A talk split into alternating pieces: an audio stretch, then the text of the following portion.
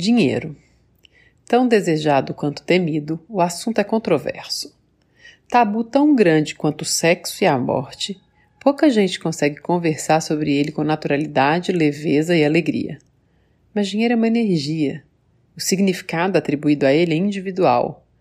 Aqui vamos olhar para o dinheiro como um mediador de trocas de valor. Entregamos valor para o mundo e recebemos valor de volta. Falar sobre dinheiro é falar sobre ser humano e um processo capaz de nos reconectar com a abundância, para que possamos fazer dinheiro e colocá-lo a serviço da vida. O ser humano é pura contradição e a vida é cheia de dobras. Eu sou Júlia Branco, cantora e compositora. E eu sou Michele Gonçalves, psicoterapeuta, atriz e fundadora da Leve. Pega seu cafezinho e vem tentar existir amorosamente neste mundo com a gente. Aqui, o coração é o norte. E aí, gente? Oi, Dani. Oi, Mi. E aí, Juju? Bom dia, Dani! Bom dia! Muito bom! bom. Dia. Coração é o Norte com convidada. Estávamos com saudades, né, Juju? Demais! Muito bom! Obrigada, viu, Dani? Por ter topado o nosso convite. Um prazer enorme estar aqui com A gente já deu o nosso spoiler costumeiro sobre qual é o assunto desse episódio no nosso prólogo. Mas antes da gente adentrar este universo do dinheiro tão controverso internamente para todo mundo, eu acho, para algumas pessoas mais, outras menos, eu vou pedir para Dani se apresentar como a gente sempre faz por aqui também. Se você já acompanha a gente aqui há mais tempo, já sabe, né? A gente quer, Dani, que você não se reduza ao que você faz profissionalmente é, então, para se apresentar, a nossa provocação é: a gente quer saber um pouco algumas características suas, um recorte, obviamente, de coisas que você entende que são importantes de quem você é, coisas que você acredita, né? Algumas crenças, valores, coisas que você acredita profundamente. E aí sim, quem, o que, que você faz da vida, do trabalho ou de outras ocupações que você tem aí. Combinado. É muito bom se apresentar assim, porque é, é, como se ficasse uma apresentação mais perene, né? Porque o que a gente faz, o que a gente tá fazendo vai mudando ao longo da vida. E quando, quando a gente se apresenta desse jeito que a me propõe, não tem muito erro. então, é, eu sou Daniela, eu sou baixinha, eu tenho 1,58. E eu tenho uma cara bem de menina, assim. Então, eu geralmente eu sou a pessoa mais jovem nos espaços que eu frequento. Mas as pessoas pensam que eu sou mais jovem ainda do que eu sou. então, nossa, até coisa de pedir RG, sabe? Que todo mundo acha o máximo. Eu sempre lidei com esse constrangimento na vida e agora acho que vai começar, eu vou começar a gostar desse constrangimento, porque não, não estarei mais tão novinha. Quantos anos você tem, Dani? Eu tenho Eu não sei 27. se isso é uma indiscrição. 27? Eu tenho 27. Aham. Uhum. É... Eu sou geminiana. Sou uma geminiana viciada em contrapontos, como vocês vão perceber. É, e eu cresci... A gente ama contrapontos. É, é bom demais. e eu cresci no extremo sul de São Paulo, no bairro do Capão Redondo. É, isso é muito. Isso é muito formativo mesmo na, na minha história. E já engatando uhum. em algumas das minhas crenças, é, a primeira que me vem é uma frase do Sérgio Vaz, poeta, não sei se todo mundo que está ouvindo conhece, um poeta lá do, da Zona Sul também de São Paulo. E ele fala assim: muito amor, muito amor, muito amor, mas raiva é fundamental. Uhum. É, muito bom. Eu acredito muito, assim, no, principalmente para nós como mulheres, na importância da gente cultivar e colocar essa nossa raiva direcionada e, e consciente para jogo, sabe? E eu também acredito muito, também como boa geminiana, no poder da informação para mudar o que tem dentro da gente. Então, acredito muito nessa nessa dinâmica constante entre o que está dentro e o que está fora, entre você descobrir uma coisa nova, aprender mesmo intelectualmente uma coisa nova sobre o mundo e isso transformar alguma, alguma sensação ou algo que você acreditava ou achava sobre você e talvez não seja bem assim. E do, no movimento contrário também. Acho que quando a gente investe tempo lá nas nossas profundezas, que nem sempre é fácil, mas com incômodo e coragem a gente consegue, é, isso também abre a nossa mente para absorver mais informação de fora e a gente fica nesse jogo eterno, é esse jogo que me encanta. E, e que inclusive é o cerne do meu trabalho atual. Eu sou. Cara, eu não sei, cada dia eu diria que eu sou uma coisa, tá? Hoje eu vou dizer uhum. que eu sou uma. uma mentora barra professora barra consultora de uhum. investimentos. É, trabalho majoritariamente com mulheres. Não é uma. Eu não excluo os homens do meu trabalho, mas eu naturalmente atraio mais mulheres. E como o meu assunto é o dinheiro, eu tenho essa essa vontade mesmo de, poxa, incluir, incluir quem acha que não pode ser parte dessa conversa. Eu acho que os homens, é, lógico, também têm problemas com dinheiro, também viveram muitos dos, das questões que a gente vai tratar aqui hoje, mas é como se, ele, se para eles já fosse mais fácil uhum. entrar nesse, nessa roda. Para nós uhum. tem algumas barreiras uhum. adicionais, então hoje eu trabalho ajudando mulheres a se conectarem com, com seu dinheiro, não necessariamente a é, investirem maravilhosamente bem ou a zerarem suas dívidas. Não é sobre isso, é sobre se relacionar melhor, se sentir mais, mais no controle, com uma relação mais autêntica com, com as suas finanças. Sim. Maravilhoso. Muito, Muito legal. Bom. Nossa, eu fiquei pensando nisso, né, Dani? Uma reflexão até que eu, que eu trouxe, assim, pra gente pensar que tem isso mesmo, né? Assim, tem muitos esses lugares que de alguma forma não são tão autorizados para as mulheres socialmente, né? A gente ainda tá conquistando isso. E eu acho que, por exemplo, uma mulher ambiciosa, ela não é tão bem vista pela sociedade quanto um homem ambicioso, né?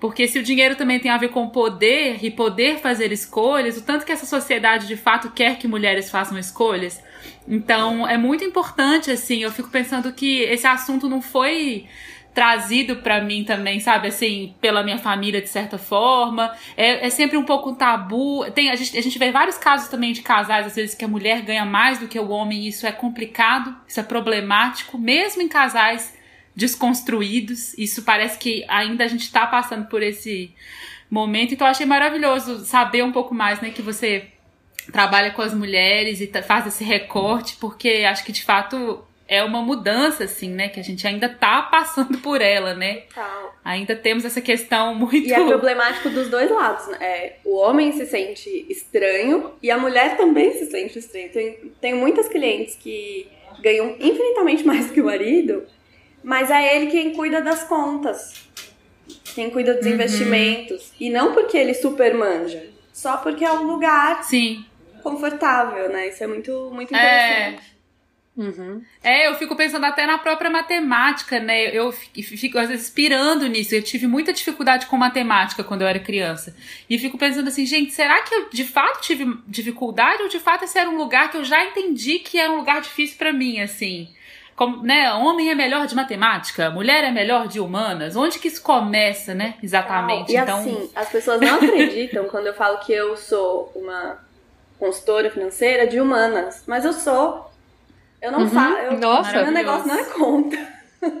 e, Exato. gente, o Excel faz o que. Tem mil calculadoras, simuladores, não é sobre isso. Não, realmente não é, precisa sim. ser. Então, se, se a gente algum dia relacionou, né, colocou essa barreira de ai, matemática, exatas, é tipo aquele meme, né, da Nazaré Tedesco, contas e, e, dinheiro e vida financeira, não precisa ter nada a ver. A parte da conta realmente vai ser o, o, o mais fácil. Difícil mesmo é olhar para dentro é, e descobrir perfeito. que medo que a gente tem de ter Isso. dinheiro. Exato. Eu acho que falar sobre dinheiro é Sim. é falar sobre ser humano.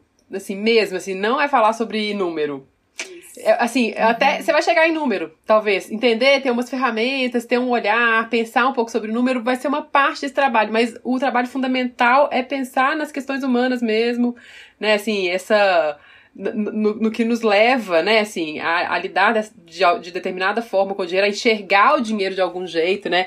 E aí vocês falaram algumas coisas aqui que eu já achei muito legal, que é primeiro, a palavra ambição já é uma palavra toda, do meu ponto de vista, grávida de muitos sentidos diferentes para cada pessoa. E eu acho que a gente faz uma, uma confusão é, da palavra ambição com a palavra ganância, muitas vezes. A gente Sim. meio transformou elas, elas dentro da gente em sinônimos em algum lugar. E para mim elas definitivamente não são sinônimos. E acho que a ambição uhum. é um uhum. movimento, né? Assim, é um sentimento, é um, é um, uma, um, é um sentimento, acho que posso dar esse nome, fundamental, porque ele é muito mobilizador, né? Ele move a gente pro desejo, Demais. ele é conectado com o desejo. E o desejo, e nós somos seres desejantes, assim. Então, se a gente perde a ambição, a gente se desconecta do desejo.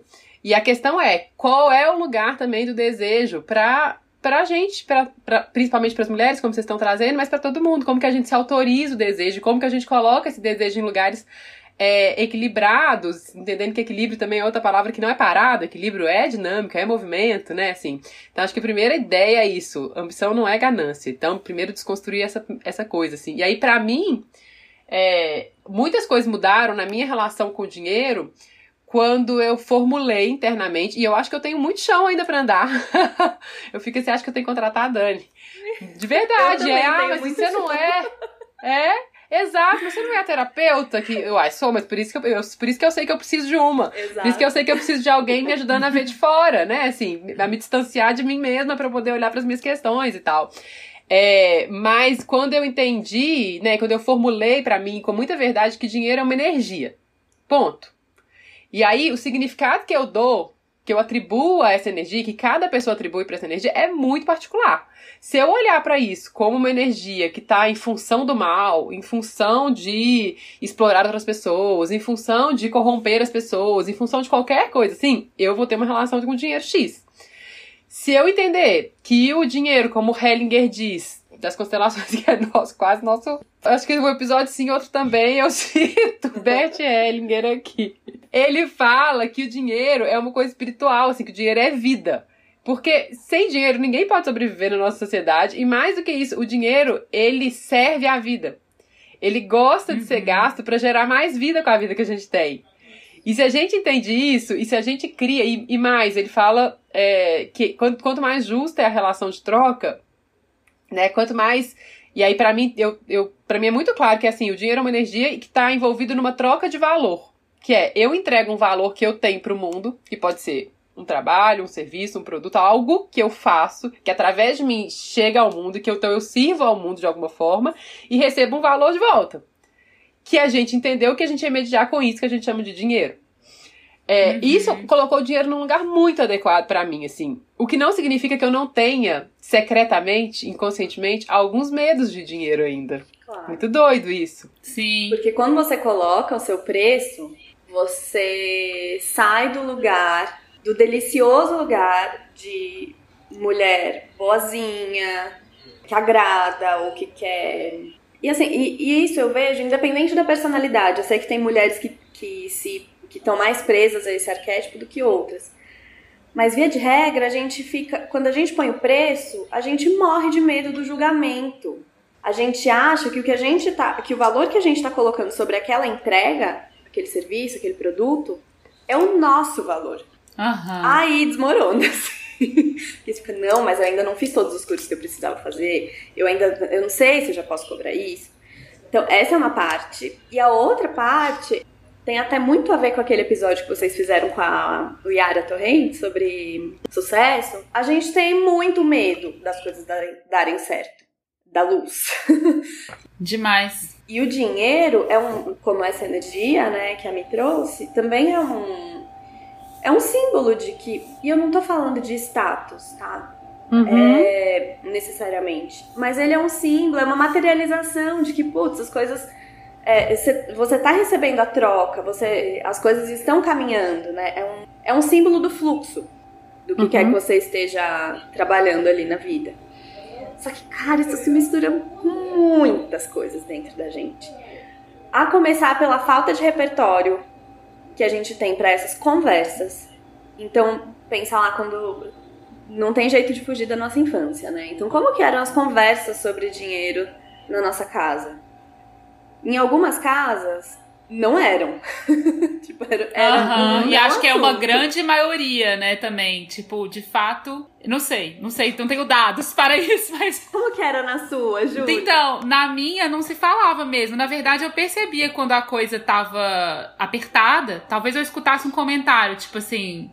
Ai, tô sem. Minha mãe. Eh, enfim, meus pais meus pais, eu tenho uma história engraçada, que meus pais se separaram quando eu tinha um ano e eles voltaram quando eu tinha onze. Então toda a minha infância é, foi muito essa conversa do dinheiro e da vida financeira a partir da minha mãe, porque o meu pai eu ficava com ele nos finais de semana, então eu não participava tanto. Então eu percebia, de certa maneira, quando a coisa estava um pouco apertada, mas é, essa educação até de. E a minha mãe é uma pessoa que sempre foi é, muito trabalhada, assim, ela ela trabalha muito, ela sempre foi essa pessoa, talvez, do dinheiro mesmo, de conseguir e conquistou muitas coisas, mas é, e ela sempre me incentivou muito para isso, tipo, Júlia, você tem que ter seu dinheiro, independente de qualquer coisa. Desde criança eu escuto muito isso, assim, você tem que ter o seu dinheiro e tal. Mas a coisa prática de até entender como lidar não foi muito me passada. E sempre que tem um perrengue de dinheiro na minha família, ninguém fala sobre isso. ninguém nem meu pai, nem minha mãe. Eu só começo a perceber que tá rolando um negócio, mas ninguém fala assim aqui, gente, deu ruim. Assim, é, saí, tô sem trabalho. O que, que a gente pode fazer? Isso é, é porque isso é colocado muito como se fosse um fracasso, né? É. Me parece. Ainda mais se vem do meu pai, por exemplo, ou dos homens da, da família, assim. Então isso pega ainda. Falar que está sem dinheiro seria dizer que fracassei na vida, né? Assim, é muito louco pensar que o dinheiro é um tabu quase do tamanho do sexo e da morte. É. Se a gente pensar em três é. assuntos que a gente quase não fala na infância, por exemplo, né, e que a gente quase não fala nas famílias, a gente não fala de sexo, a gente não fala de morte e a gente não fala de dinheiro. São e, só assim, elementos é... centrais a vida. Exato! Exato! E como é, talvez essas coisas é. estejam todas conectadas. Doido pensar nisso, né? Demais. exato. No caso, exato. É, essa história de quando a gente está sem dinheiro isso é visto como um fracasso, tem alguns elementos externos também. Por exemplo, é uma, é uma hipocrisia bem grande do nosso sistema bancário que eles adorem conceder o crédito. Então a gerente do seu banco está sempre tentando, ela tem meta de crédito para bater, ela está sempre tentando te empurrar algum empréstimo, alguma, algum produto de crédito. Mas se em algum momento acontecer alguma coisa na sua vida e você se tornar devedora, então, ó, eu tenho o caso de uma cliente que ela é uma profissional liberal, ela ganha 30 mil reais por mês. Mas aconteceram algumas coisas aí nesse louco ano de 2020 e ela tá com uma dívida de 100 mil reais. E ela tá sofrendo uhum. bullying, assim, da gerente dela. Ela, ela, é tratada como se, assim, ela tá sendo maltratada, mal atendida. Uhum. E isso que a gerente também sabe o quanto ela ganha. Agora, você pensa no Brasil. Todo, todo mundo que acaba precisando é, contrair dívidas e acaba não conseguindo pagar essas dívidas em algum momento. E como essas pessoas são tratadas, inclusive na hora de querer pagar. Essa minha cliente ligou lá querendo quitar a dívida e nem assim ela conseguiu um, um atendimento razoável. Então também tem essa coisa, né? Esse medo do nome sujo, esse, essa sensação de fracasso quando a gente está devendo vem mesmo muito da forma como a gente é tratado, mas isso está mudando agora com as fintechs, com muitas empresas que, que ligam para o devedor e falam de igual para igual, assim, tipo, não tô te julgando, não importa o que aconteceu na sua vida, vamos resolver o seu problema. Então a gente está nesse momento de virada Assim como a gente está no momento de virada de abertura assim de consciência para tantas coisas, também é um momento de virada para as nossas finanças, para os nossos investimentos, Sim. de, cara, eu vou escolher investir, já que eu vou investir, eu não vou investir numa empresa que, que torna o mundo um lugar pior, ou que é, é, acaba com a natureza. Não, eu, eu quero, o meu dinheiro pode ser uma energia produtiva e abundante, não só para mim, para eu ter minha aposentadoria uhum. abundante lá na frente, mas nesse meio tempo ele pode estar a serviço de uma causa que eu acredito, e isso não tem nada a ver com filantropia. Vai ser, uhum. todo mundo vai ganhar.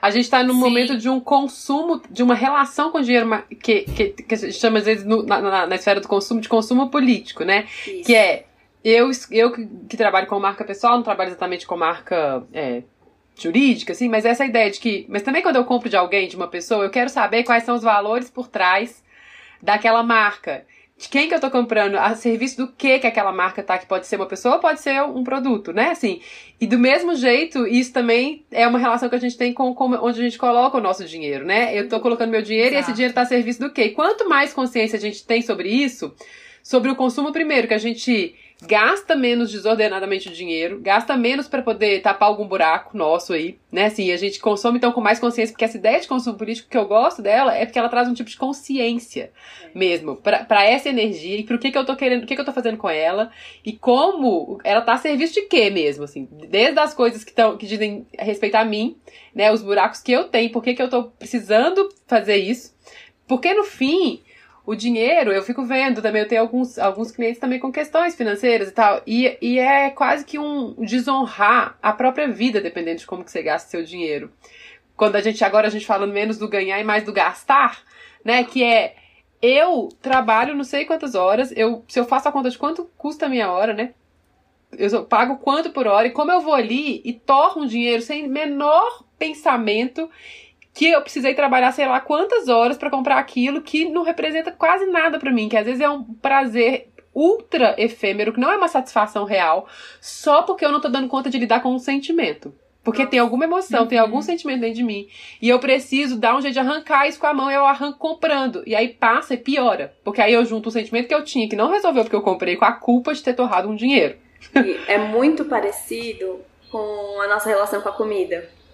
Então, Muito! embora Sim, a comida demais. seja uma, uma coisa e o dinheiro também seja uma coisa, na prática, na nossa vida, eles são nossos namorados, assim, tipo, namorados, namoradas, são, a, a, gente tá sempre em relação, a gente não tem um Exato. olhar racional de, não, o dinheiro é uma ferramenta uhum. que está do jeito que a gente aprende lá, né? Quando aprende, é. né? O dinheiro Sim. é uma, um mecanismo de trava. Não, ele é visceral, é, é um abraço é um, é um chicote, assim como o brigadeiro, no meu caso. É, e também Não, é uma total. relação muito forte com o tempo, né? Eu fico pensando nisso também. A relação que a gente tem com o tempo, inclusive tempo realmente é dinheiro. Hoje eu, eu faço esse raciocínio, tá? Nesse lugar aqui eu vou economizar um pouco, mas quanto de tempo eu vou perder para ir até esse lugar? Porque às vezes também é uma economia que você perdeu muito mais horas, assim, né? E, e, a nossa relação com o tempo também anda bem conturbada, né? As nossas escolhas, que no fundo tem a ver com, com isso que eu e a Mi a gente fala muito aqui, né, Mi? Da, das escolhas, de saber é. fazer a escolha, de saber ver o seu limite, de saber dizer não. É. É, e eu que trabalho que muito com mulheres que são suas próprias chefes, que empreendem, né? O que. É isso que. Muitas vezes é isso, a pessoa fala assim, nossa, não, mas eu, eu tô até aqui, assoberbada de coisas, e eu tô falando isso pra eu ouvir também. O tempo inteiro eu tenho que ouvir isso e ficar me encorajando a tomar minhas decisões e tal. E, e eu falo, mas eu precisava, eu precisava de mais braço, precisava de mais uma cabeça, eu precisava de mais uma pessoa me ajudando. Aí falo, não, mas eu ainda não ganho dinheiro suficiente para isso. Então não posso contratar essa pessoa. Só que aí a minha hora que custa, sei lá, quantos reais, eu, eu fico gastando ela com alguma coisa que alguém faria melhor que eu com uma hora que não custa o mesmo valor da minha. Não por nada, mas porque é isso. É o serviço daquela pessoa tem um outro, tem um outro preço mesmo, assim. E eu poderia contratar. E aí quem vem primeiro, ovo a galinha? Porque às vezes é justamente porque eu tenho crenças com relação à escassez, ou a mil coisas que estão aí que a gente está aqui falando e vamos falar, continuar falando sobre a questão do dinheiro, e eu não justamente dou o passo, né, assim, e que tem uma dose de ousadia nisso, porque eu preciso ter uma fé em mim mesma na minha capacidade de ajustar as velas, de falar, não, se isso aqui não for o passo super acertado, dá para corrigir depois. Sim. Esse barco tá nesse mar, mas essa vela pode ser ajustada e de ter essa ousadia de falar, eu vou contratar uma pessoa. Mesmo que isso agora signifique, vai ficar pior antes de ficar melhor. Então agora eu vou ganhar X menos mil reais para ter essa pessoa, mas dali a uhum. seis meses isso vai virar X tantos mais mil reais por mês porque eu tenho essa pessoa. Exato, e como exato. que isso fica num negócio que você fica prisioneiro do tempo, que é não, não, não posso contratar essa pessoa, e aí o tempo não começa a não dar, e eu começo a criar um limite do crescimento do meu negócio, por exemplo, porque eu falta uma uhum. fé em mim, às vezes, sabe? Na minha capacidade uhum. de fazer ajustes, na, na, minha. E não só uma fé, mas também muito esse medo de crescer. Esse medo das coisas darem certo. Porque a gente não é preparado para elas darem certo. E de você ser vista como poderosa e dona da porra é, toda. É, que vão achar, né? Me corrompi, me vendi. É. Também tem isso. Ô, Dani, e aí, fiquei com vontade de perguntar, assim, dentro dessas milhões de coisas, igual você falou, tem tanta coisa envolvida nisso, assim, né? Tanto, tanto tudo. Isso, aí a gente tava. Agora você passou por um, por um lugar que eu achei é, importante, que eu gosto muito de falar. Aliás, o meu. A minha chegada na Rede Amparo, pra quem não sabe, a Dani, eu tenho uma parceria agora com a Rede Amparo maravilhosa, da Lu e do Peu. Inclusive, eles virão em breve, eu, Deus quiser, né, Ju? Vamos convidá-los também, assim, é, para estar aqui com a gente e tal. E, e eu, a primeira coisa que eu fiz com a Rede Amparo foi uma, um, uma jornada que chamava isso, assim, sabe? Que chamava Medo da Luz mesmo, assim, medo de dar certo, sabe? Ou Medo da Luz, que é um lugar dos mais profundos, assim, infinito, eu acho. Que cada vez que a gente entra mais e acha mais, mais tem um tiquinho de lugar, de coisa para ir ainda, assim, né? E, mas eu acho que não é só isso. E aí eu queria te perguntar, queria que você falasse um pouquinho pra gente, assim, na sua experiência com as mulheres que você trabalha, com homens também que aparecem, porque eh, às vezes os homens são muito surpreendentes para mim. Eu, eu, também tenho um viés parecido com o seu. A minha conversa, ela é naturalmente mais com as mulheres, porque eu atraio mais elas.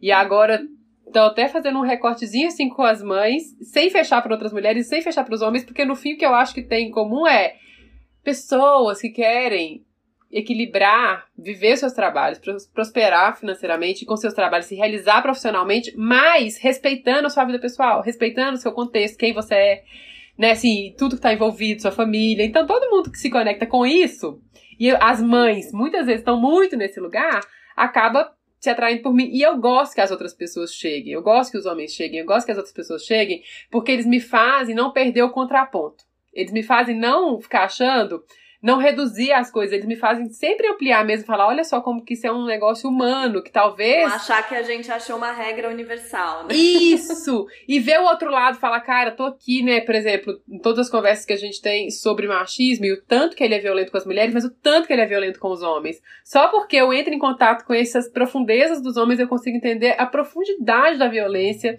do machismo com relação aos homens, a essa necessidade dessa masculinidade tão agressiva com eles mesmos, assim, né? Então, mas aqui somos três mulheres e esse podcast também é muito povoado por mulheres, enfim. É, e por esses homens que se conectam com esse tipo de sensibilidade que a gente está tocando aqui.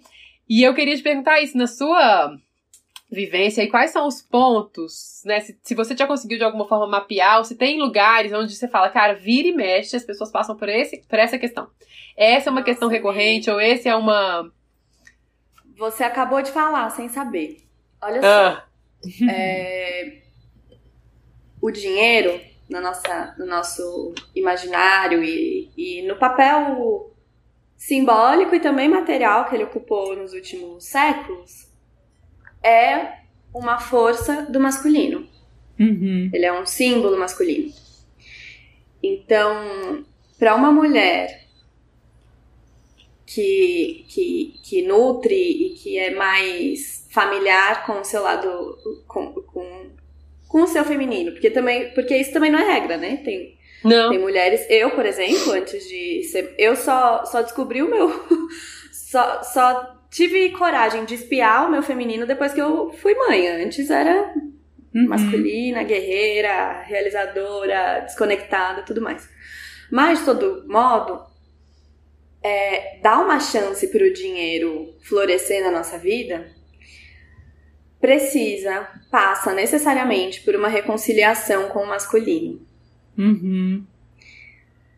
E isso pode ter camadas que a gente demora anos assim para desvendar, mas o caminho é esse. É, é, o dinheiro é uma é uma metáfora bonita para essa integração que a gente precisa fazer Uhum. Porque é, a gente vai lá, remexe nas nossas profundezas, usa a nossa inteligência cíclica, que é fundamental para descobrir qual vai ser esse ciclo de, de produção mesmo do dinheiro da nossa, na nossa vida, para ter essa inteligência que a minha acabou de mencionar antes também, de cara, agora talvez seja bom eu recuar.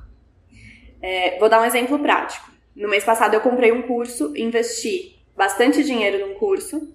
Além de investir esse dinheiro, que foi um, um investimento na minha empresa, é, um empréstimo, na verdade, porque aí, tipo, eu emprestei da reserva da família e investi na empresa, e isso já mexe em lugares, né? Uhum. Sim.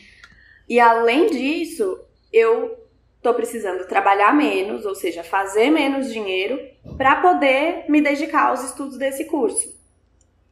Tá. Confiando e entendendo que daqui a pouco esse, essa roda vai girar e isso vai permitir, não sei, talvez que eu cobre mais em determinado serviço, ou que eu seja convidada para coisas diferentes. Então, é, vou poder dar uma palestra, vou poder dar um curso mais, é, mais com mais profundidade, enfim. Uhum.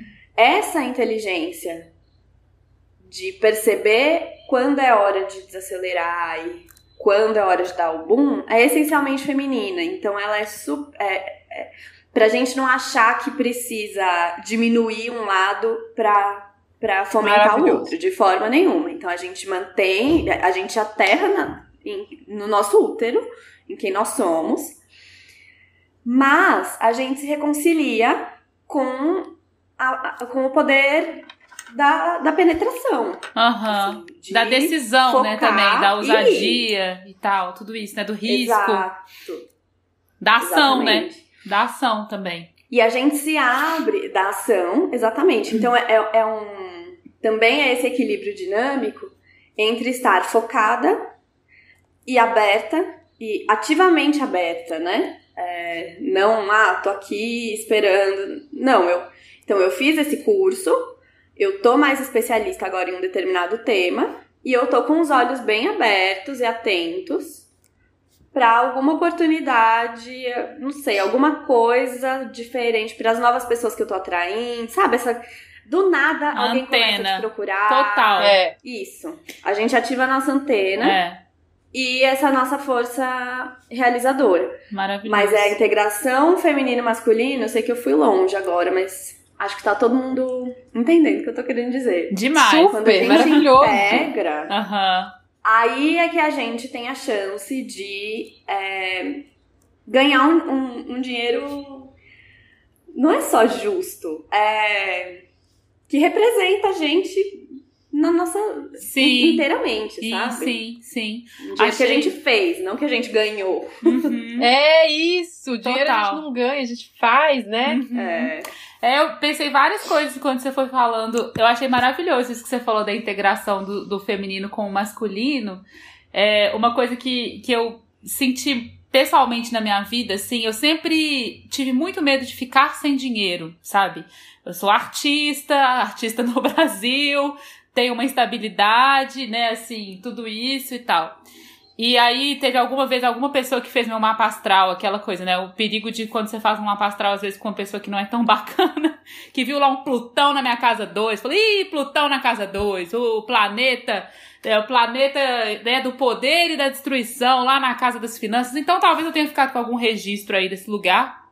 É, e, e, enfim, depois você pode entender que Plutão, para os que gostam de astrologia, é também um poder de transmutação enorme, né? Então você pode olhar por esse outro lado. É, mas teve um fato, assim, principalmente aconteceu em 2020. Foi um ano que eu senti que eu me libertei um pouco desse lugar. E olha só, em 2020, que é o ano do medo, né?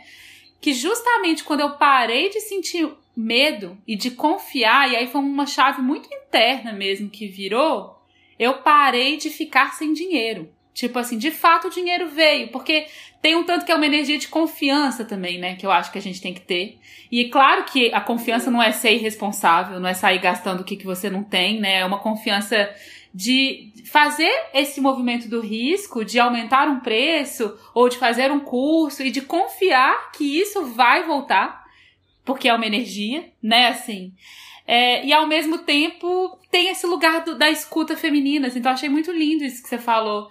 E que talvez agora eu tô fazendo um link aqui na cabeça, pensando nos homens e que talvez é, fiquem também com muito medo de ficar sem dinheiro por esse lugar de vai dizer para a sociedade que eu tô muito fraco como talvez para eles eles tenham que se integrar justamente com esse lado feminino, né? Que é o lado dessa outra escuta. Com essa sutileza. Da sutileza. É. E com essa antena. E com essa antena, exato. Que para eles tem tanto ação, ação, ação, aí também não pode descansar, não pode parar, não pode, né, sei lá, tudo isso. É, mas falta essa antena ampla, útero. Exatamente. E aí se juntam duas coisas que são mais é, concretas, e que aí eu não vou nem fazer o recorte de homens e mulheres, mas de brasileiros. Sim. Que é, a gente não teve educação financeira na escola. É, e o próprio mercado financeiro no Brasil é algo muito recente, assim. Então ele só pegou no tranco de verdade depois do plano real. Então, todas essas, todos esses registros que a gente tem, assim, de medo, do, de um dia tem dinheiro, outro dia não tem, a gente uhum. consegue é, traçar uma relação muito direta entre os anos de hiperinflação. Uhum, assim, sim. era um medo real para os nossos pais, uhum. enfim. Mas para a gente não é. Quer dizer, é, tomara que não seja. Era um medo real. Já me veio aqui a nota real. Não é à toa que a nossa. É por cima o dinheiro Tanto é real. de cagada que esse governo tá conseguindo fazer, logo a gente vai voltar a se encontrar com uma inflação é, um pouco descontrolada. Mas, de todo modo, é, então tem essa, esse medo né, da instabilidade, junto com aquele paradigma de que é, é bom ser funcionário público, é bom você passar a vida inteira na mesma empresa. Então, uhum. percebe como tudo se mistura, assim, a situação uhum. política, macroeconômica, junto com as crenças daquela época. É, e vem daí também a ideia de que a gente precisa ter a casa própria ou de que a gente precisa uhum. investir em imóveis e não no mercado financeiro, como se uhum. isso fosse mais garantido. Seguro. Isso não é verdade. Então, é, até os anos 70, nem existia outro tipo de investimento no Brasil. Uhum, Essa é uma coisa. Era só. O único jeito de você investir era juntar dinheiro, compra uma casinha, faz outra casinha, aluga, aluga. É, Hoje a gente tem investimentos para todos os bolsos, de todos os tipos, para todos os objetivos. É, o mercado de capitais no Brasil é muito moderno, muito mesmo, pouca gente sabe disso. Quando você vê uma corretora de investimentos, não é alguém que está. Primeiro que agora a corretora nem é mais alguém. Com a tecnologia, é tudo virtual. A pessoa, a profissão, corretor, corretora de investimentos, acabou. Não precisa mais. Você vai lá no seu aplicativo eu falo que fazer um investimento é mais fácil, a parte operacional é mais fácil do que fazer um post no Instagram. É, então, veio, a, as coisas se modernizaram muito rápido, mas a nossa, mas as informações não chegaram pra gente no mesmo ritmo. Sim. E um outro dado que eu gosto de trazer é que até 65 as mulheres não podiam ter conta em banco ou trabalhar sem que os maridos assinassem uhum. é, autorizando. Então a gente também tem essa memória muito recente que a gente precisa olhar para ela para poder se desfazer de que não é um lugar nosso, de que a gente precisa de autorização. Uhum, uhum. Então, Nossa. É um, é um caldeirão, realmente. É muito profundo mesmo, né? Porque tá nas crenças e eu acho que ainda tem isso, né? É, eu fiquei pensando aqui nos, nos nossos pais, é, cresceram com valores muito desses mesmo, né? do trabalho fixo, é, da estabilidade, por conta de todo um contexto político e social. E como que, de alguma forma, a nossa geração também ampliou para essa outra noção de trabalho, né? De ser o próprio chefe, de ser a própria chefe. É, e, e como que isso também é novo, de certa forma, socialmente falando, né? É, é muito recente. É. E a gente não tem ideia do quanto é, a gente é impactado pela nossa ancestralidade de um hum. jeito muito concreto. Não é tipo uma conversa mística, entendeu? Você não precisa, não é nesse lugar, não é quântico, não é nada. É sim, é DNA, é genético. É muito doido. É uma herança energética. Sim, aí eu vou usar essa palavra aqui, mas é muito, porque assim, é, tem um, um, jeito de enxergar né, a vida, de entender assim, que o nosso corpo nem nosso é, é dos nossos pais. Porque se a gente fizer um é. exame de DNA, é 49,99, dá pra, dá, pra, dá pra testar na ciência. Uhum. Que esse corpo aqui, que o corpo que é meu é o da Lara. Meio doido pensar isso, assim, dá uma bugada na cabeça. É lindo, Mas se a gente né? consegue entender isso, assim, traz isso, Sim. pelo menos abre o coração pra ouvir isso, entendendo tanto que tem um monte de coisa que a gente tá carregando, que nem nosso é, que nem é nossa história, e que a gente não está fadado a carregar. A gente só precisa trazer pra consciência. E deixar com os nossos pais, porque a nossa essência é nossa. Esse invólucro Porque é isso, eu não. A minha história neste planeta, e aí a gente não precisa entrar em nenhum lugar da, da fé e das questões espirituais, mas a minha história neste planeta, a minha, Michelle, começou quando a minha mãe estava na barriga da minha avó. Sim. Sim. Porque lá naquele embrião, naquele feto, já tinha o óvulo que me dá. Uhum. Que é dar em mim. Uhum.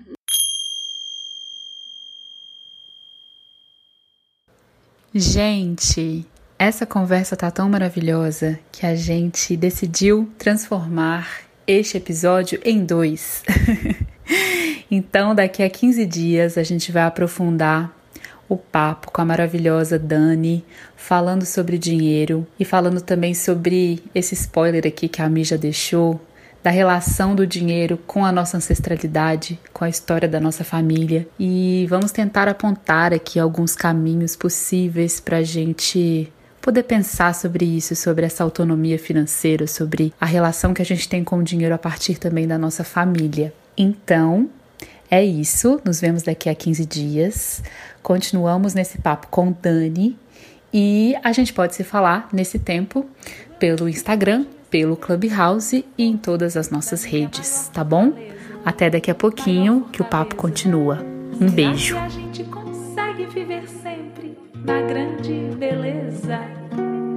Mais que beleza. Eu acho que a vida é uma coisa maluca, uma grande mistura. Cheia de. A edição de áudio desse podcast é de Ingo Silva. Comentários e sugestões com amorosidade são sempre bem-vindos. A gente pode se encontrar nos Instagrams, arroba O Coração é o Norte Podcast, arroba Júlia Branco e arroba Michele Gonçalves L.